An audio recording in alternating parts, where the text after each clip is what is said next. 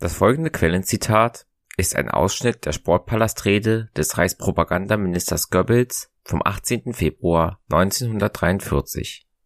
In der in den Shownotes verlinkten Folge vom 13. Februar 2023 wird diese Rede historisch eingeordnet und ihre Umstände, Entstehung und Wirkung erklärt. Das Hintergrundrauschen in dieser Aufnahme ist absichtlich eingefügt und stellt meine Distanzierung vom Inhalt des historischen Texts dar.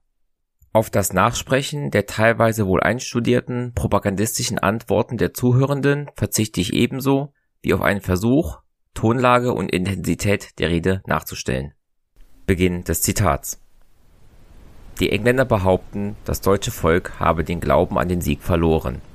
Ich frage euch, glaubt ihr dem Führer und mit uns an den endgültigen, totalen Sieg des deutschen Volkes?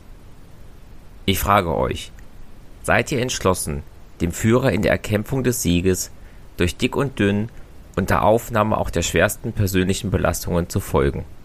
Zweitens. Die Engländer behaupten, das deutsche Volk ist des Kampfes müde.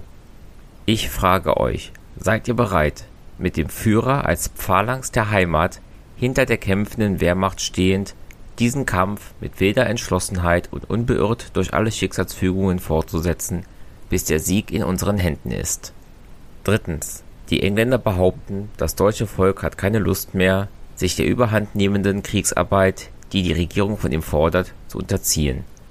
Ich frage euch, seid ihr und ist das deutsche Volk entschlossen, wenn der Führer es befiehlt, 10, 12 und wenn nötig 14 und 16 Stunden täglich zu arbeiten und das letzte herzugeben für den Sieg?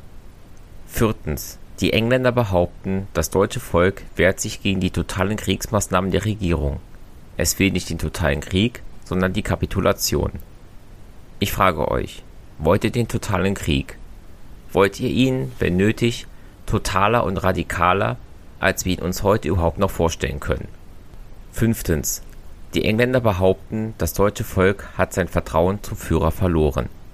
Ich frage euch, ist euer Vertrauen zum Führer heute größer, gläubiger und unerschütterlicher denn je? Ist eure Bereitschaft, ihm auf allen seinen Wegen zu folgen und alles zu tun, um den Krieg zum siegreichen Ende zu führen, eine absolute und uneingeschränkte. Ich frage euch als sechstes, seid ihr bereit, von nun an eure ganze Kraft einzusetzen und der Ostfront die Menschen und Waffen zur Verfügung zu stellen, die sie braucht, um dem Bolschewismus den tödlichen Schlag zu versetzen. Ich frage euch siebtens, gelobt ihr mit heiligem Eid der Front, dass die Heimat mit starker Moral hinter ihr steht und ihr alles geben wird, was sie nötig hat, um den Sieg zu erkämpfen. Ich frage euch achtens, wollt ihr, insbesondere ihr Frauen selbst, dass die Regierung dafür sorgt, dass auch die deutsche Frau ihre ganze Kraft der Kriegführung zur Verfügung stellt und überall da, wo es nur möglich ist, einspringt, um Männer für die Front freizumachen und damit ihren Männern an der Front zu helfen.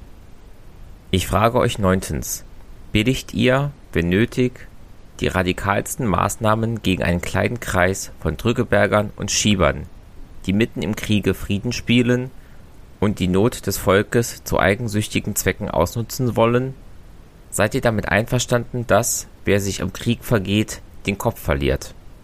Ich frage euch zehntens und zuletzt, wollt ihr, dass, wie das nationalsozialistische Parteiprogramm es gebietet, gerade im Kriege gleiche Rechten und gleiche Pflichten vorherrschen, dass die Heimat die schweren Belastungen des Krieges solidarisch auf ihre Schultern nimmt und dass sie für hoch und niedrig und arm und reich in gleicher Weise verteilt werden.